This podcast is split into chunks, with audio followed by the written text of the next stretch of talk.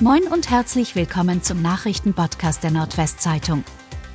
Heute ist Freitag, der 3. März. Und das sind die regionalen Themen. Prozess um Bootsunfall bei Basel. Angeklagter gibt Totemfreund die Schuld. Nach nur rund einer Stunde war der Prozessauftakt der Berufungsverhandlung des Bootsunfalls bei Basel vor dem Hanseatischen Oberlandesgericht in Hamburg schon wieder beendet. Die zuständigen Sachverständigen konnten aus terminlichen Gründen nicht an der Verhandlung teilnehmen.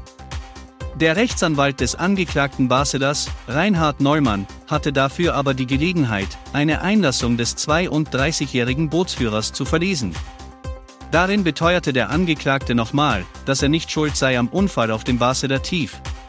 Den Frontalzusammenstoß habe nicht er, sondern sein beim Unfall verstorbener Freund mit dessen Boot verursacht.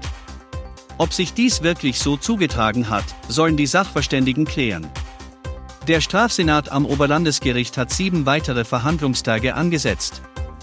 Schon am Montag, 6. März, geht es um 10 Uhr und 30 Minuten weiter.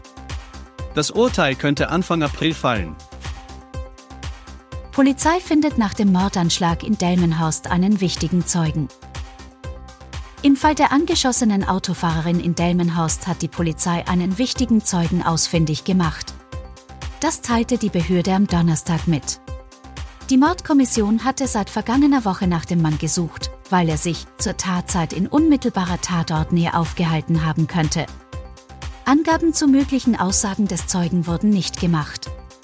Auf nwzonline.de halten wir Sie zu dem Thema auf dem Laufenden. Neue Warnstreiks in Niedersachsens Nahverkehr für Freitag angekündigt. Viele Pendler, Schüler und Reisende haben am Donnerstag bei weiteren Warnstreiks in Niedersachsen mit teils großen Einschränkungen zurechtkommen müssen. Die Gewerkschaft Verdi hatte Beschäftigte von Nahverkehrsbetrieben in mehreren Städten und Kreisen zum erneuten Ausstand aufgerufen, Busse und Bahnen standen oft still oder fuhren nur mit deutlicher Verspätung. Auch für Freitag kündigte die Gewerkschaft weitere Arbeitsniederlegungen in mehreren Bundesländern an. Dann sei zu erwarten, dass große Teile des ÖPNV in Niedersachsen zum Stillstand kommen, hieß es. Am Donnerstag hätten sich landesweit etwa 1500 Kolleginnen und Kollegen beteiligt. Die Beschäftigten im Nahverkehr in Oldenburg werden derweil auch am Freitag fahren, da hier ein Haustarifvertrag gelte, so das örtliche Nahverkehrsunternehmen VWG. Idewächterin Annika Russo will bei Unser Song für Liverpool gewinnen. Am heutigen Freitag findet der deutsche Vorentscheid zum Eurovision Song Contest statt. Mit dabei ist auch die in Idewecht aufgewachsene Annika Russo.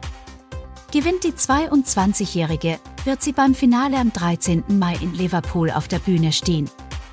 Russo tritt mit einer von Kirchenmusik inspirierten Dark-Pop-Ballade auf. Ob es unser Lied für Liverpool wird, darüber entscheidet neben einer internationalen Jury auch das Publikum mit Anrufen und SMS. Zudem ist vorab eine Online-Abstimmung möglich. Die Show ist ab 22 Uhr und 20 Minuten live in der ARD zu sehen. 16-Jähriger erliegt nach Schüssen in Bramsche seinen Verletzungen. Nach den Schüssen vor einer Schule in Bramsche bei Osnabrück ist ein 16-Jähriger an seinen schweren Verletzungen gestorben. Das teilte die Staatsanwaltschaft Osnabrück am Donnerstag mit. Der Jugendliche war am Dienstagmorgen von einem 81 Jahre alten Mann italienischer Staatsbürgerschaft durch Schüsse lebensgefährlich verletzt worden. Am Donnerstag wurde Haftbefehl wegen Mordes und versuchten Totschlags gegen den Mann erlassen.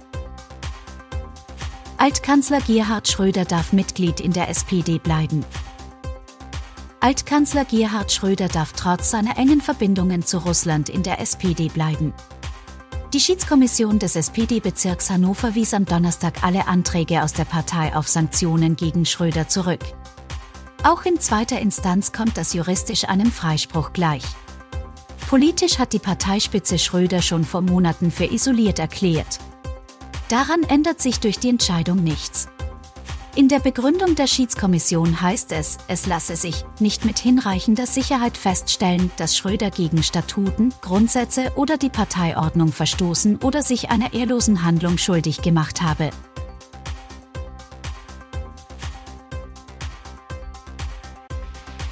Und das waren die regionalen Themen des Tages. Bis morgen!